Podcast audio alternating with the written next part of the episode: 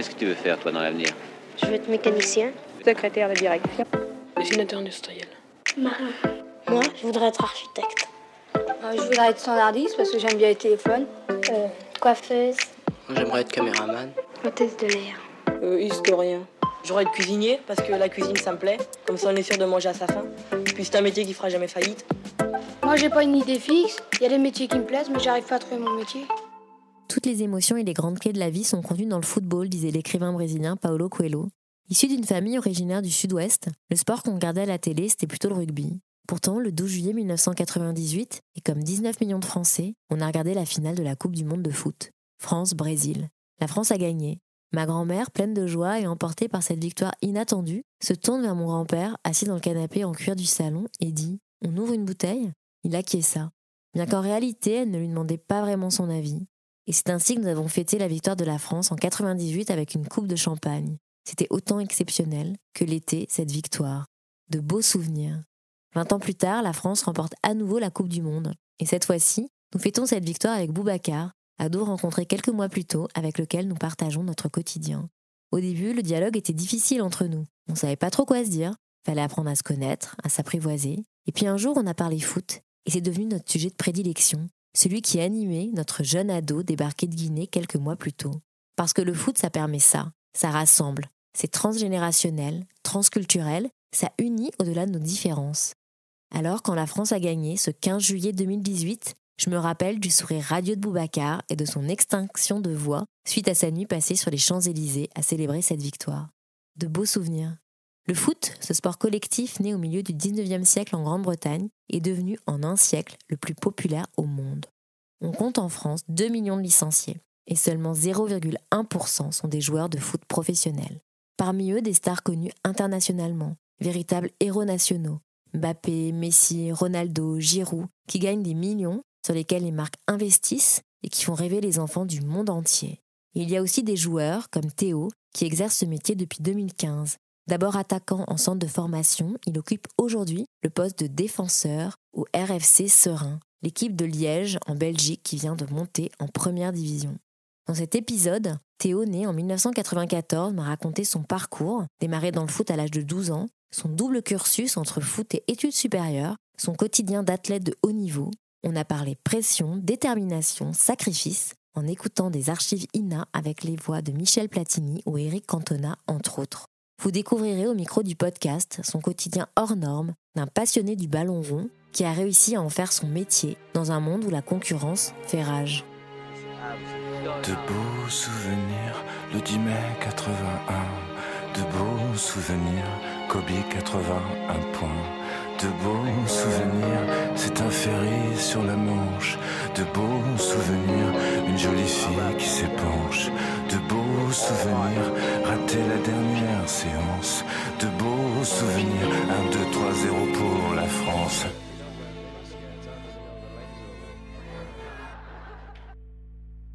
Euh, bonjour Théo, merci beaucoup de participer à ce nouvel épisode du podcast sur le métier. Bah, bonjour et merci beaucoup de m'accueillir dans, ce podcast. On va parler aujourd'hui du métier euh, de footballeur et c'est un métier que Michel Platini expliquait aux enfants à la fin des années 70. Comment fait-on pour euh, devenir footballeur? Ben, C'est très simple, tu vas dans le club de ta ville, là tu demandes à, avoir un dirigeant ou un entraîneur et tu signes une licence et là tu, te, tu deviens footballeur. Et quel est l'emploi du temps du, footballeur? Ben, Une journée normale, euh, je vais te dire ce que je fais depuis le début, c'est-à-dire que je me lève à 8h30, je déjeune et à 9h je prends la, voiture pour venir m'entraîner ici. L'entraînement commence à 9h30 et on, finit à 11h en principe l'entraînement le matin. Et à 11h, euh, soit on voit le magnétoscope, ou soit il y a l'anniversaire d'un joueur, ou bien il y a une séance de dédicace, c'est-à-dire qu'on est, est libre à midi, de 9h à midi. Et l'après-midi, on commence l'entraînement à 4 h et on s'entraîne jusqu'à 5h30. Puis après, il suffit qu'il y ait une séance de dédicace dans un magasin en ville ou, une autre, euh, autre chose. Et on, revient à la maison à 7h. On, dîne à 7h30, bien sûr, et on va se coucher parce que le footballeur professionnel, pour qu'il soit en forme, il faut qu'il s'entraîne et qu'il dorme beaucoup. Nous voulons être footballeurs comme Michel Platini. Voilà. Euh, je voulais savoir, toi, comment tu es devenu footballeur professionnel? Euh, eh ben, c'est un parcours qui est quand même assez long. Euh, et moi, j'aime bien dire aussi qu'il y, a, pas mal de parcours différents et, et, de carrières différentes. En fait, chaque joueur aura donc cette carrière qui lui est propre. moi, en fait, j'ai commencé le foot à l'âge de 5-6 ans dans le club qui était à côté de chez moi, comme ça se passe assez souvent. Et puis, vers l'âge de 12 ans, j'ai eu la chance d'être repéré par le FCMS. donc forcément, moi venant de Nancy, il y a une petite heure entre les deux villes, donc il a fallu que j'aille à l'internat c'est vrai que ça a été une décision qui n'était pas facile à prendre euh, sur le moment. Euh, à 12 ans, euh, s'éloigner un petit peu de sa famille et se retrouver à l'internat comme ça, ça a été un choix qui a été difficile. Mais je savais que c'était une manière, en intégrant un centre de formation, d'atteindre cet objectif qui était le mien de devenir joueur de foot professionnel. Toi, c'était ça C'était un rêve enfant? Oui, c'est devenu au fur et à mesure, plus les années passaient, un rêve. Euh, c'est vrai que de voir les matchs à la télé, de les écouter aussi parfois à la radio, ça a toujours été euh, quelque chose qui m'a plu, même si euh, je viens pas forcément d'une famille où le foot était toujours mis en avant, mais par contre on était une famille de sportifs. Et moi, je sais que c'est ça avant tout qui me plaît, c'est la notion du sport. Et ensuite, petit à petit, c'est le foot qui a pris de plus en plus d'importance. Et justement, qu'est-ce que tu aimes dans le sport et dans le foot en particulier? Bah, L'idée de devoir se dépasser, déjà, de donner le meilleur de soi-même chaque jour parce que euh, pour moi, c'est un des points les plus importants. Et puis, euh, maintenant que je suis footballeur professionnel, euh, cette chance, comme tu l'as dit en, préambule, de pouvoir vivre de sa passion, de me lever tous les matins en, me disant que je peux faire cette passion et que c'est mon métier, ça, c'est une réelle chance. C'est le sport qui m'anime et et je pense que ça, c'est quelque chose de très important pour moi. Quand la décision se présente, donc quand tu as 12 ans et qu'on te dit, qu'on dit à tes parents, ben, il pourrait rejoindre un, faire une carrière professionnelle. C'est de ça dont on parle déjà à cet âge-là?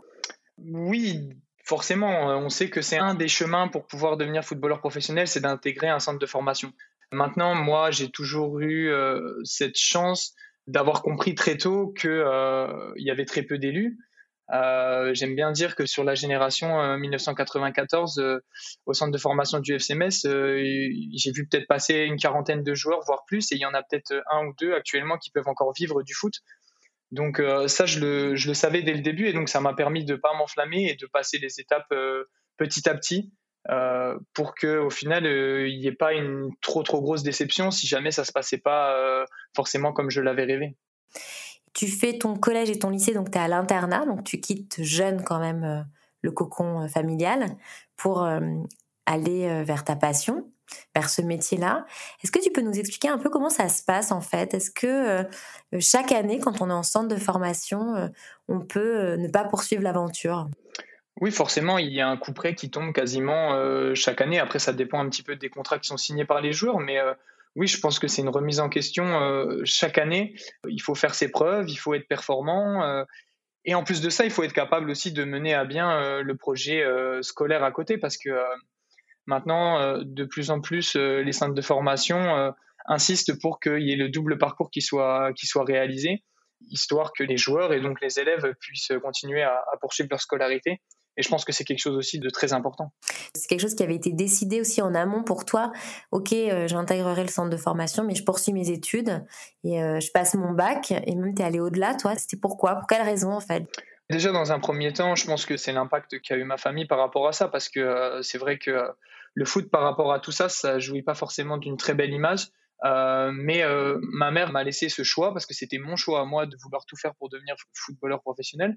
Mais on m'a toujours dit, voilà, il faut que euh, tu puisses mener à côté correctement tes études et que le foot ne vienne pas gâcher le niveau d'études que tu aurais pu avoir. Donc j'ai validé un bac S. Par la suite, j'ai voulu continuer parce que déjà, je trouvais que suivre les deux, c'était une force plus qu'un un désavantage par rapport à mon métier parce que ça me permettait de voir autre chose, de voir d'autres personnes, de pas rester cantonné dans ce petit monde euh, du football où, euh, où on parle que de foot. C'était aussi important pour moi de voir autre chose.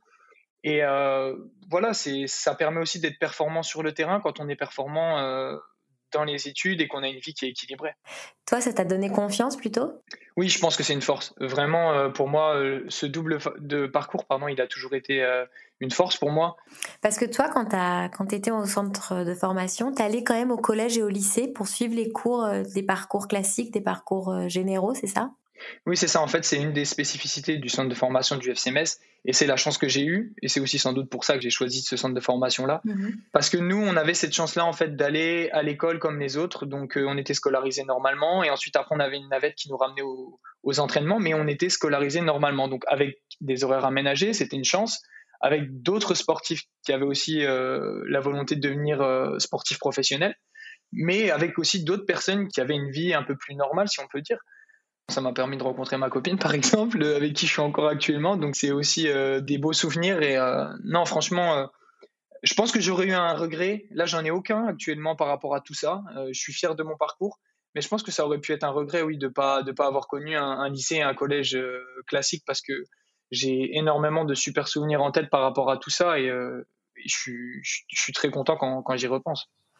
Et donc, c'était pas du tout un sacrifice, toi, de quitter tes parents à 12 ans? Sur le moment, non, ça a été dur, c'est vrai, mais euh, je savais pourquoi je le faisais et pour moi, je ne l'ai pas ressenti comme un sacrifice. Maintenant, je reparle un petit peu avec mes parents en ayant pris de l'âge et euh, c'est vrai que quand dans la famille, je vois un cousin ou quelqu'un qui, a 12 ans, euh, je me dis, waouh, il a 12 ans et moi, à cet âge-là, je partais tout seul à l'internat pendant une semaine. Mes parents m'ont laissé faire ça. Euh, j'ai voulu faire ça. C'est vrai que oui, il faut être quand même euh, fort mentalement. Et euh, moi, en tout cas, de mon expérience, je le regrette pas. Et je pense que ça a été une, très belle école aussi. Et, ça me rend fier. Oui, donc c'est des années où chaque année, tu as quand même le stress des études, de valider, passer dans les classes supérieures. Mais tu as aussi cette idée d'être celui qui va pouvoir rester sur le terrain et dans le centre de formation. Oui, forcément, c'est une pression euh, chaque année, mais j'ai envie de dire même c'est une pression qui est quotidienne parce qu'il faut être performant à chaque entraînement, il faut aussi assumer euh, les devoirs le soir, les, examens qui tombent euh, un peu chaque semaine et aussi en fin d'année. Donc oui, c'est sûr qu'il faut être performant, c'est un parcours d'élite, ça là-dessus. Après, on avait la chance d'être super bien encadré aussi. quand j'avais fini ma journée avec mon entraînement, je me retrouvais pas livré à moi-même, à rentrer chez moi, devoir faire mes devoirs j'avais des intervenants et des profs qui venaient en supplément pour nous donner des cours en plus, nous aider à, travailler les choses qu'on n'avait pas pu bien comprendre pendant la, journée. Et ça, euh, c'est aussi une des forces du centre de formation du FCMS que j'ai pu faire. C'est que vraiment, on est, on est très bien accompagné là-dessus. Ça, y a, on a vraiment cette chance-là.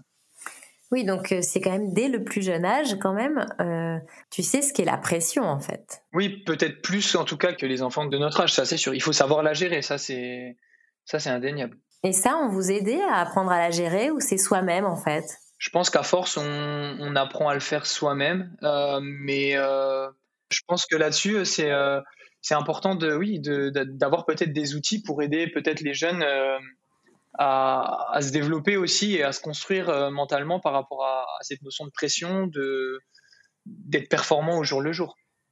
Comment ça se passe une fois que tu as validé le bac? Qu'est-ce qui se passe en fait? Ben, c'est sûr que euh, les années euh, juste après le bac, une fois qu'on a validé le bac, euh, c'est des années qui, au niveau du foot, sont très importantes. parce que c'est un peu à ce moment-là que la décision est prise si le joueur signe un contrat professionnel et commence à s'entraîner ou pas avec le groupe professionnel. donc c'est sûr que c'est des années qui sont compliquées de faire cette transition et de poursuivre des études secondaires, comme on dit. moi, j'ai eu cette chance de faire, en faisant un peu de recherche, notamment avec mes parents et ma mère qui est dans l'enseignement, de savoir qu'il y avait un, diplôme qui pouvait être validé euh, sur une durée assez longue, qui était un, DCG, on appelle ça un diplôme de comptabilité et de gestion. Et euh, en fait, euh, moi, je validais les unités tous les ans. J'ai mis, au lieu de mettre trois ans, je crois que j'ai mis presque sept ans à, valider ma licence, mais au final, je l'ai et, je pense que c'est le plus important. Et donc, tu fais ce, ce, parcours en parallèle donc de ton statut de footballeur professionnel et tu deviens footballeur professionnel à quel moment? Euh, en 2014, j'ai signé mon, premier contrat professionnel euh, avec le FCMS. C'était un contrat d'une saison. Euh, malheureusement, sur, ce moment-là, c'est ce qui arrive assez fréquemment. J'ai signé ce contrat-là, mais j'ai pas eu la chance de jouer des matchs parce qu'il faut savoir que signer un contrat professionnel, c'est pas l'aboutissement suprême qui fait que voilà, j'ai signé mon contrat pro et maintenant tout va aller euh, s'ouvre à moi la, super carrière, etc. C'est même limite à ce moment-là que, ça devient plus compliqué parce qu'on a cette chance-là, mais il faut encore euh, euh, aller sur le terrain avec les pros, s'entraîner d'abord avant avec eux, puis ensuite jouer un match en, en, première ou en deuxième division selon l'étage où, où, se trouve l'équipe à ce moment-là. Moi, j'ai pas eu cette chance-là. Je me suis entraîné avec eux et ça a été déjà une super expérience. Le club avait un, club partenaire euh, ici en Belgique et euh, j'ai eu la chance de pouvoir euh, aller dans ce club-là qui était en deuxième division belge. Et là, c'est à ce moment-là que ma carrière professionnelle a vraiment débuté. Et donc maintenant, tu es dans, en Belgique depuis 2015 Oui, c'est ça. Dans ton quotidien aujourd'hui, donc de footballeur professionnel, est-ce que l'entraînement, il a toujours cette place centrale? Comment elle s'organise tes journées? Oui, forcément, l'entraînement, c'est ce qui fait qu'on on peut progresser, c'est ce qui fait qu'on se lève tous les matins aussi, parce que euh, le match, c'est la finalité, c'est ce qu'on a le week-end, mais l'entraînement, c'est ce qu'on a tous les jours, et, euh, étant donné qu'on est un groupe avec euh, un groupe professionnel, c'est composé entre 20 et 25 joueurs, il y en a 11 qui jouent le week-end, donc la place, on la gagne à l'entraînement tous les jours. Tous les jours, il faut être performant pour montrer au coach et au staff qu'on a notre place et qu'on mérite de jouer le week-end. Donc euh, l'entraînement, oui, ça a toujours cette même importance. C'est tous les jours. Euh, Donc tu as une pression quotidienne en fait. Tous les jours, tu dois te dépasser. Tous les jours, tu dois être en forme. C'est ça, hein Oui, c'est ça, c'est ça exactement. tous les jours, on a, on a entraînement. Il y a un jour dans la semaine où on est, où on est libre, généralement deux jours après le match. Euh, mais sinon, oui, tous les jours, on, pense à ça et on, on, vit, on mange football. Euh, c'est euh, quand on est professionnel, oui, c'est ça, c'est un métier, donc il faut s'y consacrer euh, totalement. Et c'est vrai qu'on peut penser que les séances d'entraînement et la progression du joueur, la formation, comme on appelle ça, c'est très important quand on est au centre de formation. Mais moi, je pense que on progresse vraiment à tout âge, encore plus dans ce métier-là. Et tous les jours, en fait, on, doit sentir qu'on progresse, on, doit prendre du plaisir dans le travail pour, progresser et pour s'améliorer. Et moi, aujourd'hui, j'ai 27 ans et je suis persuadé que je suis un meilleur joueur que ce que j'étais à 20 ans. Et, mhm. voilà, la, suite, euh, je pense qu'elle sera aussi euh, meilleure parce que tous les jours, on, a cette envie de, s'améliorer. Et à l'entraînement, vous ne travaillez pas les mêmes choses, j'imagine. C'est cette idée quand même que le, ton corps, c'est ton outil de travail. Donc, euh, il faut gérer quoi? Le mental, le physique, les blessures Comment vous êtes préparé à tout ça? Oui, c'est sûr qu'il y a pas mal de paramètres à gérer. Comme tu le dis, euh, c'est sûr que notre corps, c'est notre outil de travail. Donc déjà, le plus important, comme on dit, c'est de ménager sa monture. Je pense que il faut avoir un état d'esprit qui est totalement focus sur le foot pour que ça puisse se passer correctement. Donc forcément, tous les jours, on a euh, cet entraînement invisible, c'est-à-dire euh, la nécessité de s'alimenter correctement parce que euh, il faut être performant tous les jours. Il y a aussi cette volonté avant chaque entraînement peut-être d'aller se préparer, d'aller s'échauffer en salle pour être prêt sur le terrain et éviter les blessures, faire de la prévention, des choses comme ça. Ça, c'est des choses qu'on apprend assez rapidement au centre de formation et qu'on met en place, voilà, chacun à sa manière tout au long de notre carrière et pour essayer d'être le plus performant possible chaque jour. Le coach, c'est lui qui va euh, décider finalement euh, si tu joues le week-end? Oui, en effet, euh, c'est sûr qu'il y a un coach principal avec tout son staff, hein, forcément, parce que maintenant, un coach, il n'est pas là, lui, simplement à donner la séance d'entraînement. Hein. Maintenant, les staffs au niveau professionnel, ils sont assez conséquents. Il y a un préparateur physique, il y a un coach des gardiens, il y a un coach adjoint. voilà, il y, a, pas mal de monde qui gravite autour, mais c'est vrai que le choix, il en revient au coach. Et euh, le coach, c'est sûr que bah, c'est lui qui, à la fin de la semaine, va faire le choix, euh, savoir euh, quel 11 joueurs il va mettre sur le terrain. Donc forcément, il a une importance qui est primordiale, et aussi dans le sens de donner les séances pour faire progresser les joueurs chaque jour, comme j'ai parlé avant. C'est un manager en fait. si on fait le parallèle avec d'autres métiers, c'est c'est clairement un manager et il doit gérer une somme d'individualité qui vient un peu de partout, avec des origines différentes, des, manières de fonctionner différentes, et il faut être capable de créer, euh, voilà, d'aller, de permettre aux joueurs d'aller vers un objectif commun. Et c'est son rôle à lui, en fait, de créer tout ça. Il me semble que c'est un métier où tu es en challenge individuel. Tu as souvent euh, évoqué le dépassement, se dépasser soi-même. Et à la fois, tu dois évoluer dans un groupe, dans une unité. Comment on arrive à évoluer avec cet esprit collectif, l'équipe, et à la fois à réussir sa carrière individuelle? En fait, c'est quelque chose qu'on vit euh, depuis tout petit, depuis le premier jour où, j'ai été euh, en centre de préformation. Et j'ai envie de dire même avant, parce qu'il y a des joueurs qui étaient euh, dans un petit club avant qu'on rentre dans le centre de formation, qui voulaient eux aussi intégrer un centre de formation. Et donc, cette concurrence-là, en fait, sur le terrain, on l'avait constamment. Mhm. Maintenant, plus les choses avancent, plus j'avance dans ma carrière et plus je me rends compte que pour que les individualités ressortent, et c'est ce que tous les joueurs veulent, parce que chacun veut réussir la meilleure carrière possible, aller dans des meilleurs clubs, etc. Il faut que le collectif soit fort, que l'équipe performe. Parce que euh, aux yeux des gens qui vont venir nous recruter, euh, on viendra plus difficilement voir une équipe qui est en fin de tableau, qui va jouer euh, les, places de relégation, que l'équipe qui performe, qui joue les premières places, etc.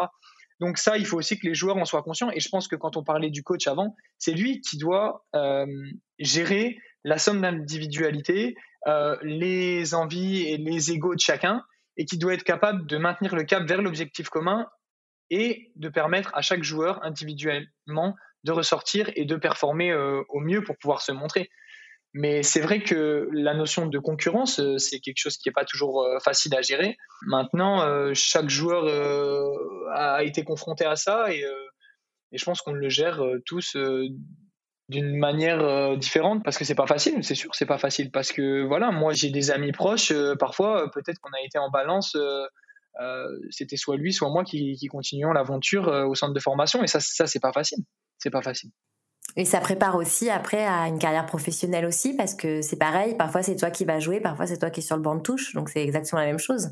Oui, exactement. C'est vrai que c'est vraiment pas facile parce qu'après on vient à, se poser des questions. Pourquoi ça se passe comme ça? Pourquoi, euh, pourquoi moi j'ai moins de chance qu'un autre Mais voilà, je pense que ça s'équilibre et, il y a une ligne directrice par rapport à ça, c'est le travail. Et même quand on est peut-être un petit peu mis sur le côté, qu'on joue un peu moins, euh, il faut se réfugier dans le travail, continuer à, travailler, et puis la, sa chance euh, viendra. Ça, c'est, une chose qu'il faut se dire. Euh, je vais passer une archive sur les matchs et la préparation avec Eric Cantona.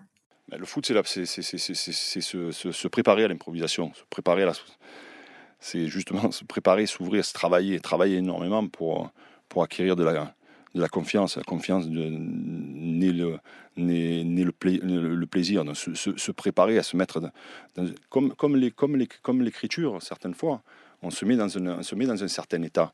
On recherche cet état. Euh, comme être acteur, c'est la même chose.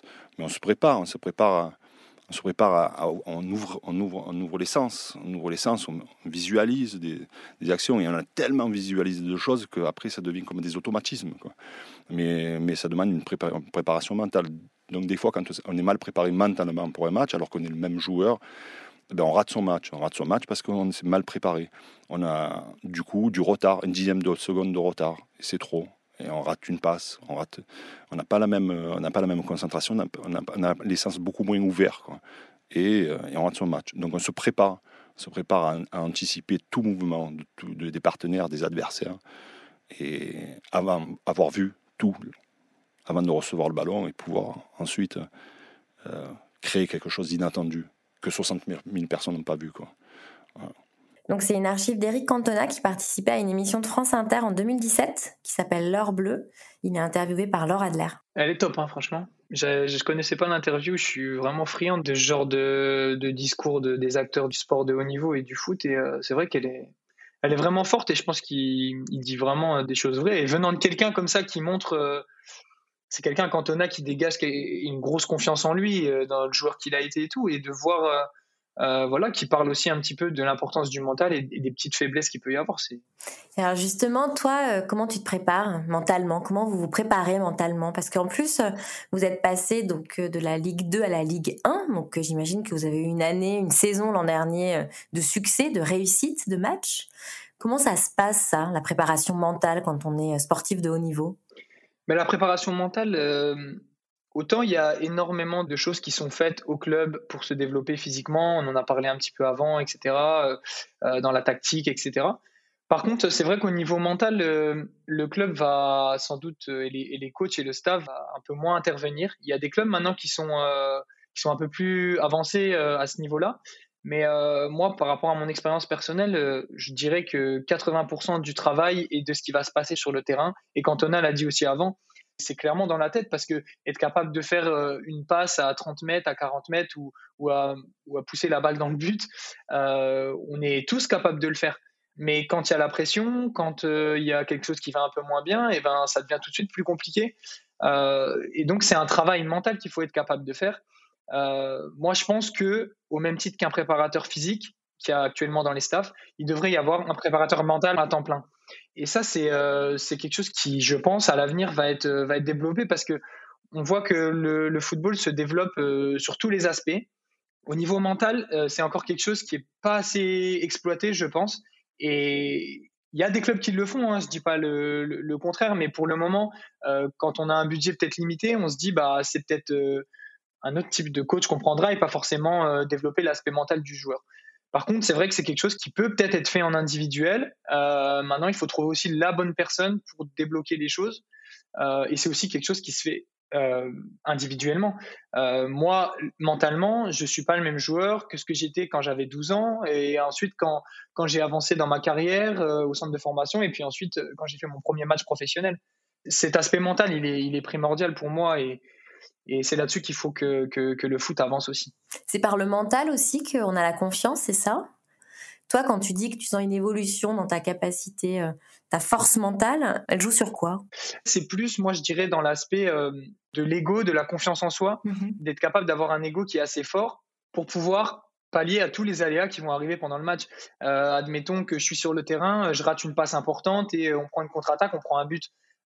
Oui, sur le moment, c'est difficile. Dans ma tête, je suis pas bien parce que c'est ma responsabilité entre guillemets même si on est 11 joueurs sur le terrain, mais c'est pas grave parce que derrière, il reste encore 80 euh, minutes de match peut-être et il faut être capable de répondre présent euh, sur l'action suivante et c'est peut-être moi qui vais basculer le cours du match. Euh, et c'est aussi cette notion que tous les jours, en fait, on est capable de s'améliorer et de d'aller vers autre chose. Donc, voilà, je pense que sur ce plan-là, l'aspect mental, il est, important parce que en plus de ça, on est dans un métier où toutes les semaines, on a un coup près qui tombe avec un match. C'est une chance parce que ça nous permet de, rectifier ce qui n'a pas été bien fait la semaine. Mais par contre, c'est vrai que ça demande aussi énormément d'exigences sur le plan mental parce qu'il faut être prêt toutes les semaines en fait. Euh, je vais te passer une archive qui est issue d'une émission euh, de France Inter également, qui s'appelle L'œil du tigre, qui date de 2017. Et on va entendre euh, au micro Grégory Schneider, qui est journaliste, qui est spécialisé dans le monde du sport et qui avait participé à un ouvrage euh, sur euh, le, monde du sport et notamment du football le destin d'un joueur est accidenté. J'avais une anecdote là-dessus. C'était un, joueur qui, évoluait à Nancy, qui s'appelait Michael Chrétien, qui était assez jeune et qui était un arrière droit euh, très prometteur. défenseur. défenseur droit, qui était, qui était assez prometteur.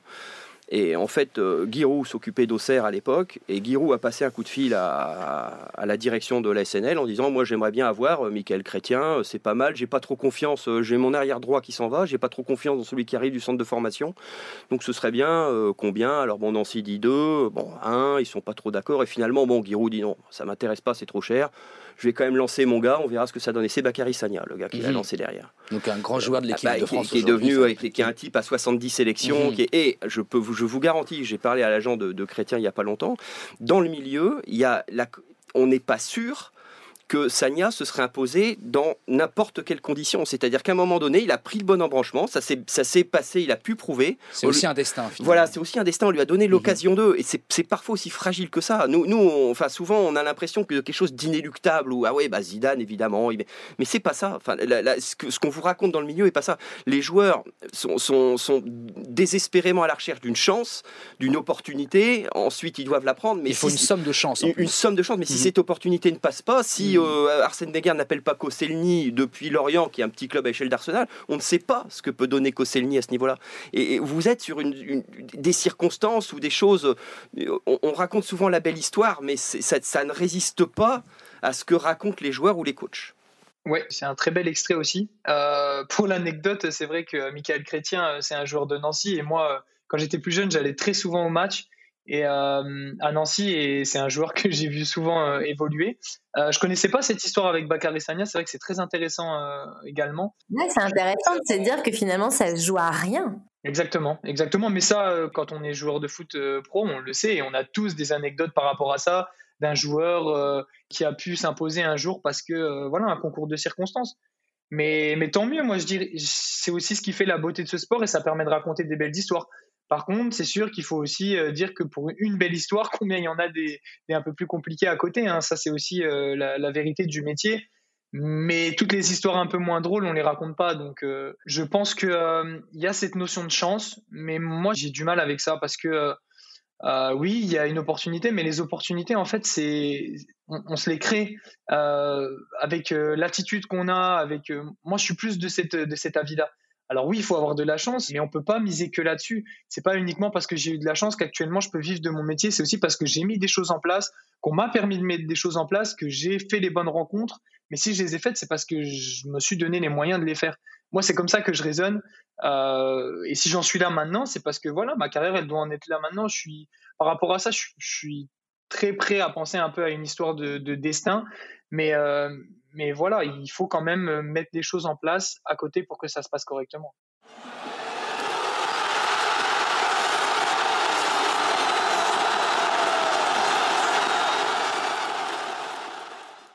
Dans les évolutions qu'a connu le métier, il y a les data.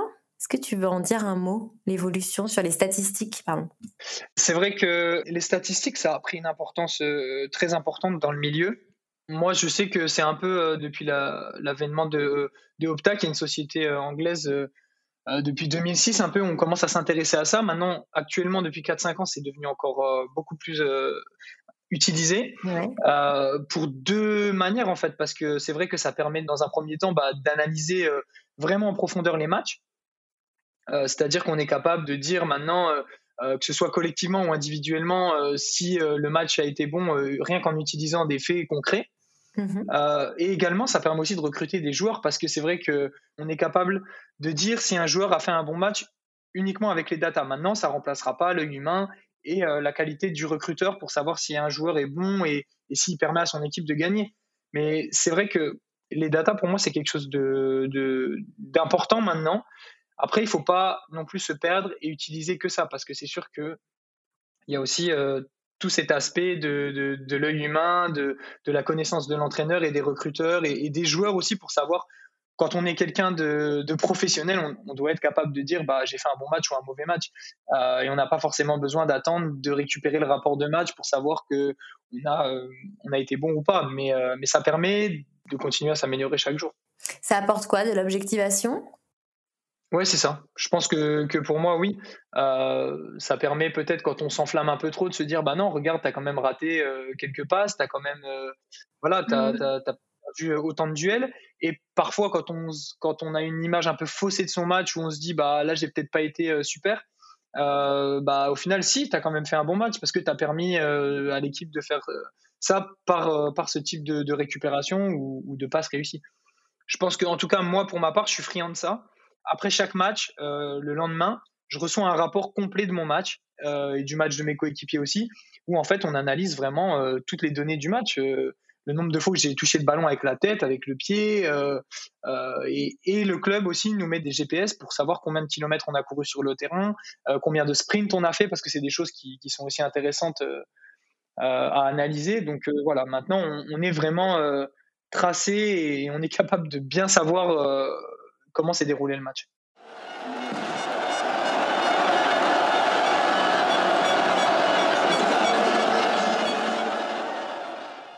Et dans quel état d'esprit tu es avant de rentrer euh, sur le terrain? Un peu de stress forcément, hein. euh, je pense que tous les joueurs le diront, c'est obligatoire, celui qui dit qu'il n'a pas peur, et, justement hein, c'est du stress positif qui fait qu'on est alerte, euh, comme le disait Cantona, il faut être concentré, et je pense que le stress, ça participe à ça. Mm-hmm. Il y a l'envie, l'envie de bien faire, moi maintenant, euh, je suis plus du, fait de penser que voilà, j'ai fait tout ce que j'avais à faire euh, pour que ça se passe bien pendant la semaine. Je me suis entraîné correctement, j'ai mangé correctement, j'ai fait, j'ai mis toutes les choses en place pour que ça se passe bien. Maintenant, voilà, il faut essayer de profiter au maximum et pas oublier que c'est un métier, il y a des enjeux très très importants que ce soit pour moi ou pour le club, mais avant tout, il faut prendre du plaisir. Et sans cette notion de prendre du plaisir sur le terrain, euh, je pense que la performance, elle peut pas exister. C'est pour moi les, deux vont de pair euh, et, cette notion de plaisir, de jeu, elle est, elle est très importante. Peu importe l'âge qu'on a, peu importe le, match qu'on joue, c'est ça qu'il faut mettre en avant. Tu as des rituels avant de rentrer sur le terrain? Ouais, forcément. il y en a beaucoup dans le foot. Euh, moi, je vais, vais quand même pas tout dévoiler ici. Hein. Après, on va me. Non, mais c'est vrai que je mets souvent le même caleçon. C'est des petits trucs comme ça. J'aime bien manger la même chose avant le match j'ai été bon. Euh, voilà. Mais je pense que chaque joueur a un peu son petit rituel hein, d'écouter, euh, d'écouter peut-être la, musique qu'on aime bien avant de, enfin, dans, sa préparation de match. Enfin, c'est des petits trucs comme ça, mais c'est, c'est important, c'est sûr, c'est important. Ça participe à la confiance en fait. Donc, tu es un peu superstitieux. Euh, je vais te remettre euh, euh, une archive toujours de l'émission avec Eric Cantona, qui parle du lien entre les supporters et le, terrain. J'avais un rôle dans le, sur, le, sur, le terrain, j'ai toujours aimé le beau jeu. Quoi. Évidemment, j'étais gagneur. Alors, le beau jeu, ça veut dire quoi? ben, le beau jeu, c'est un jeu créatif, c'est un jeu, c'est un jeu, c'est un jeu de, de, de, de vision, c'est un jeu, c'est un jeu de un joueur qui fait une passe alors qu'il y a 60 000 personnes qui, qui, c'est, un sport interactif le football. Et c'est pour ça que les gens adorent le football. Et à la télévision, on me mais pourquoi tu fais pas la passe là-bas? Pourquoi il fait pas ci? Pourquoi? Les spectateurs, c'est la même chose. Et quand un joueur fait une passe euh, que 60 000 personnes autour du stade n'ont pas, euh, n'ont pas vu. Et si ben, vous faites la même belle passe sans public, ça ne procure pas le même plaisir. Non, mais vous pouvez faire le même match avec la même, euh, la même importance, contre les mêmes joueurs, avec le même enjeu, sans public, c'est pas la même chose. Ça n'a absolument rien à voir. On est transcendé quoi, par, le, et on reçoit l'énergie des gens. C'est, indescriptible. Quoi. Je suis d'accord avec lui. C'est vrai que quand, il dit que euh, faire la même passe devant 60 000 personnes ou dans un stade vide, c'est pas du tout la même chose. Je suis d'accord avec lui. Il faut s'en servir. Une fois qu'on est sur le terrain, je pense qu'on est, euh, on est dans le match. Mais c'est vrai que c'est plus les, cette ambiance sonore visuellement, on est, on est focalisé sur le ballon, on est focalisé sur le jeu, euh, on anticipe un peu ce qui va se passer avant et après. On n'est on pas là à, regarder la bouche ouverte ce qui se passe dans le stade. Mais c'est sûr que c'est euh, important euh, de sentir la, la, ferveur, de sentir sur une, sur une frappe ou, ou une passe voilà, un petit peu plus de bruit dans le stade. Et c'est ça qui participe aussi au fait que, que derrière, on est plus performant. C'est vrai que les matchs à l'extérieur, il, faut, il faut aussi gérer la, la pression du public adverse euh, et, tout ce que ça va engendrer, même par rapport à l'arbitre, par rapport à, à, tout ça. Mais euh, c'est des expériences à vivre qui sont vraiment magnifiques. C'est pour ça que tu fais du foot? Entre autres, je dirais pas uniquement pour ça, parce que moi j'aime aussi tout ce qui est autour, mais ça a vraiment participé à cette envie et à ce rêve de devenir footballeur professionnel. Quand j'étais petit, je m'imaginais en tant qu'attaquant euh, euh, au Vélodrome, euh, comme comme Didier Drogba à ce moment-là, marquer un but devant 60 000 personnes. J'imaginais déjà et je ressentais déjà tout seul dans ma chambre les émotions que ça pouvait procurer. Enfin, même, même quand je voyais quand je voyais ce but-là, je me souviens avoir eu des, enfin, ça donne des frissons, ça. Et, et quand on est capable de le faire, ça participe, je pense euh, au fait de vouloir devenir euh, joueur de foot professionnel pour pouvoir vivre ce genre de match-là. Et tu as des souvenirs de matchs très forts, très importants dans ta carrière? Euh, Forcément les buts. Moi, je dirais, même si je suis pas attaquant et maintenant et que c'est pas forcément mon rôle, mais le fait de marquer, marquer un but, c'est quelque chose qui est toujours est, qui, est, fantastique. C'est cette notion de partage en fait, moi que j'adore dans le foot. ça permet d'aider l'équipe, mais également ça fait plaisir au public qui est là et c'est au-delà de ça, ça fait aussi plaisir aux gens qu'on aime qui sont dans la tribune ou devant la télé. Voilà, pour moi, c'est pour ça aussi qu'on fait du foot et, c'est ça que j'apprécie dans ce sport-là. Le foot, euh, c'est quand même un sport assez populaire qui relie les gens. Moi, j'aime bien, j'aime bien dire aussi que euh, le foot, c'est le sport par excellence qui brasse un peu toutes les catégories sociales. Dans n'importe quel stade du monde, on va avoir, euh, voilà, le, grand chef d'entreprise, le président de la République qui vient avoir des matchs des fois et, celui qui va avoir un peu plus de difficultés même à se payer sa place, mais on vient tous voir le même sport et ça permet de, de voilà de créer aussi euh, du, lien social par rapport à ça. Ouais, puis une communion. C'est un moment qu'on partage ouais, une communion. il y a un lien important, euh, j'imagine, entre les supporters euh, d'un club et, et, vous, les joueurs. Les supporters, c'est forcément important. Moi, j'aime bien répéter que voilà les les joueurs, généralement, on est de passage, même si moi, ça fait quand même longtemps que je suis ici. un supporter, ça reste à vie pour, pour son club, ça donne tout ce qu'il a pour son club. Euh, et ça, ça, se transmet même de génération en génération. Donc euh, oui, le lien avec les supporters, forcément, il est ultra important. Quand le match est gagné, quand le coup de sifflet final est donné, une des premières choses qu'on a envie de faire, c'est d'aller communier avec eux. Donc euh, d'être dans la communion avec les, supporters, c'est aussi quelque chose de magique. J'ai des images en tête l'année dernière quand on a fêté la montée de, deuxième division en, première division. On est revenu avec notre bus et, et j'ai ces images-là en tête et je pense qu'elles me suivront toute ma vie. C'est c'était pas sur le terrain, mais c'était une magnifique euh, ambiance avec les supporters et forcément, c'est un rêve d'avoir pu vivre ça. Et toi, donc à la fin de l'année, euh, comme tu le disais, euh, c'est quand même un métier aussi qui est assez précaire, il me semble, puisque chaque année ou tous les deux ans, tu sais pas si tu vas rester dans le même club ou si tu vas devoir changer, c'est bien ça? Ouais, c'est ça. En fait, euh, on signe en tant que joueur de foot professionnel des CDD avec ce que ça implique de signer un CDD, c'est-à-dire que voilà, c'est à durée déterminée, donc on sait à quel moment on sera libre de signer où on veut. Euh, mais forcément, après, derrière, ça peut aussi laisser euh, des joueurs sur le carreau qui n'ont plus de club et qui sont en, difficulté, en tout cas, pour en trouver d'autres. C'est là qu'intervient aussi la notion, euh, comme on l'a dit avant, de d'être là au bon endroit, au bon moment, d'avoir cette chance. C'est que, bah voilà, forcément, il, faut, il faut être bon les années ou en tout cas les, mois où on est en fin de contrat, parce que c'est à ce moment-là qu'on est capable de re-signer avec son club ou de signer dans un nouveau club parce qu'on a été performant.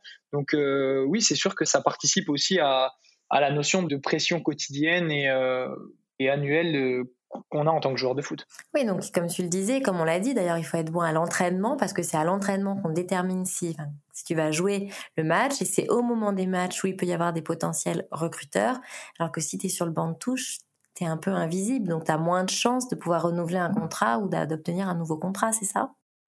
Oui, oui, c'est exactement ça. C'est un peu de cette manière-là que ça se passe. Et puis, euh, il faut aussi savoir que dans le foot, euh, voilà, ce qu'on a fait avant, euh, bah, c'est sûr que c'est pris en compte. Mais ce qui compte, c'est ce qui se passe au moment-là, deux, trois mois avant de pouvoir re-signer. Donc, nous, nos contrats, ils vont généralement jusqu'au mois de juin. la saison, elle va se terminer vers le mois d'avril. Si je dois être performant, c'est février, mars et surtout avril c'est à ce moment-là que, que, la suite, elle va se décider. Hein. Il faut, faut, être honnête. Toute la saison, hein, forcément, mais sur ces mois-là encore plus. Et euh, il faut quoi comme qualité, selon toi, pour exercer, euh, enfin réussir à devenir euh, joueur de foot professionnel? Bah déjà de la passion, forcément. Il faut aimer ce qu'on fait, il faut aimer ce sport, il faut se donner à 100% pour ça. moi, voilà, je vis, je mange, je dors foot. On parlait de notion de sacrifice. Euh, pour moi, par contre, ça, c'est pas forcément un sacrifice. Pour certains, euh, voilà, de devoir s'alimenter correctement, etc. Ça peut être vu comme une sorte de sacrifice, de jeunesse un peu volée. moi, je fais partie de ceux qui, voilà, ont une, routine assez sage, on va dire. J'ai besoin de faire les choses correctement pour me sentir bien le lendemain et être capable de performer. Voilà. C'est pour moi les choses les, les plus importantes. Maintenant, il y a d'autres joueurs qui sont performants et qui, euh, voilà. Et je pense qu'avec l'âge, j'ai mûri aussi par rapport à ça. Euh, avant, j'étais euh, très carré. si je faisais le moindre écart, mentalement, je m'en voulais. Je me disais attention. Alors qu'en fait, je pense que maintenant, avec le recul, il faut pas non plus être dans l'excès. Alors, pas dans l'excès dans un sens et dans l'autre, mais il faut pas être il faut pas vouloir en faire de trop parce que des fois ça dessert aussi. Il faut avoir cette fraîcheur mentale et cette envie toujours de, de, de se rappeler que c'est un jeu et que euh, avant tout il faut être heureux quoi. Il faut pas non plus mettre trop de barrières. Et, forcément on est tous des compétiteurs et, et, in fine c'est de gagner. Ça c'est sûr. Il faut avoir euh, cette, envie de, gagner cette envie de gagner, cette, euh, voilà, cet esprit de vainqueur. Mais ça, c'est pas que propre au, métier de footballeur professionnel. C'est tous les sportifs professionnels, ils ont cette, euh, cette envie-là. Je suis assez fan des parcours des sportifs qui, qui réussissent. Et généralement, c'est une qualité euh, que tout le monde a, en fait.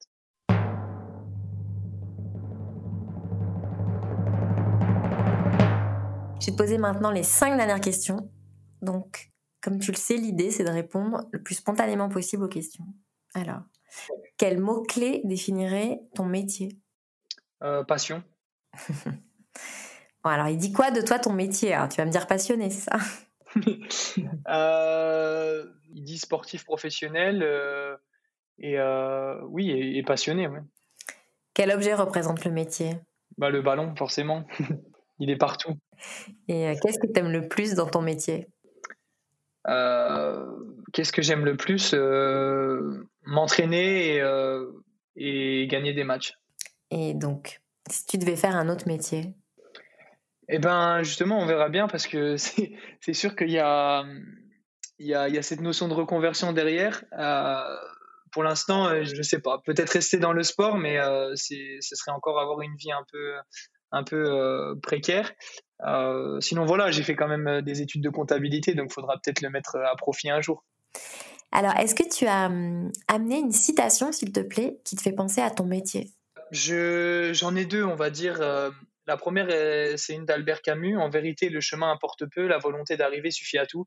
Je pense que pour un joueur de foot professionnel, c'est quelque chose de très important. Cette phrase en soi, elle m'a toujours fait beaucoup réfléchir. J'ai pu la, la, voir assez tôt dans ma carrière, quand j'étais au centre de formation, et ça me permettait, voilà, quand il y avait des petites choses euh, qui n'allaient pas, bah voilà, de me dire que euh, au final, euh, ce qui compte, c'est d'arriver à ses fins et de toujours avoir envie de réussir. Et puis, comme deuxième citation, je vais faire un petit clin d'œil à un artiste que j'aime beaucoup et qui a sorti son album récemment et aussi un, un magnifique reportage qui, je pense, a aussi beaucoup de, de liens avec, avec ce que je vis et avec le foot. C'est le, le, rappeur Orelsan. Euh, c'est une phrase qui, quand j'ai des moments un petit peu plus compliqués, j'aime bien l'écouter parce que, parce que voilà, c'est, ça, ça, ça, ça, montre aussi bien ce qu'on peut vivre. C'est, euh, si c'était si facile, tout le monde le ferait. Qui tu serais pour réussir où tous les autres ont échoué euh, voilà, ça, ça montre un peu cette notion de toute la concurrence qu'il peut y avoir et, quand c'est compliqué pour moi, et ben forcément, ça me donne envie de continuer pour arriver le plus loin possible et ne rien regretter. Merci beaucoup Théo, c'était super. Moi j'ai appris beaucoup de choses sur ce métier que finalement on connaît peu, mais pour lequel on s'imagine une représentation souvent erronée. Euh, merci, je te souhaite vraiment une, une, belle carrière, de continuer une belle carrière professionnelle. Bah, merci à toi, franchement c'était vraiment, euh, vraiment très agréable et puis euh, j'espère que ça, ça, permettra aussi à, à, tout le monde de se rendre compte un peu de cette réalité-là et puis voilà, de la chance qu'on a de pouvoir être joueur de foot professionnel, mais que ça reste un métier et qu'il faut, il faut le vivre pleinement et, et, et le faire à fond. Merci beaucoup, à bientôt. Au revoir. Si tu leur demandes l'heure, ils diront qu'il est trop tard, que la tienne est passée, qu'on ne rattrape pas les retards, que le chemin qu'ils ont parcouru t'en a pas fait le quart. Tu te mettras à nu, ils te tailleront des costards. Et si tu demandes ta route, ils diront qu'elle mène à rien. Que la place des gens comme toi se trouve dans les gradins. Ils attacheront tous tes rêves de grandeur à des parpaings. Compte pas sur eux pour te tendre la main. Ils tourneront tout ce que tu fais en ridicule. Critiqueront tes textes à la moindre virgule. Plus tu seras honnête, plus on dira que tu simules. Prends du recul, comment t'as fait pour devenir aussi nul? Avec le temps, tu finiras par les croire. D'abord, tu vas douter, puis tu vas perdre espoir. Un jour, tu croises un type avec la même histoire et tu répéteras. Si c'était si facile, tout le monde le ferait. Qui tu serais pour réussir où tous les autres ont échoué? Oublie tes prétentieux, redescends sur terre où tu n'en reviendras jamais. Si cet épisode vous a plu, n'hésitez pas à le mentionner avec des pouces, des étoiles et des cœurs sur vos plateformes d'écoute préférées. Et pour suivre les coulisses du podcast, rendez-vous sur le compte Instagram sur le métier podcast ou sur le site internet sur le métier.com. La semaine prochaine, je reçois Katrina, œnologue conseil, qui va nous raconter son métier dans un univers principalement masculin. Merci à Lina pour son aide précieuse et au monteur Stéphane Huguet qui a mis en musique cet épisode. À la semaine prochaine. Qu'est-ce que tu veux faire toi dans l'avenir? Je veux être mécanicien, secrétaire de direction, dessinateur industriel, marin. Moi, je voudrais être architecte. Euh, je voudrais être standardiste parce que j'aime bien les téléphones. Euh, coiffeuse. J'aimerais être caméraman. Hôtesse de l'air. Euh, historien. J'aurais être cuisinier parce que la cuisine ça me plaît. Comme ça on est sûr de manger à sa faim. Puis c'est un métier qui fera jamais faillite. Moi j'ai pas une idée fixe. Il y a des métiers qui me plaisent mais j'arrive pas à trouver mon métier.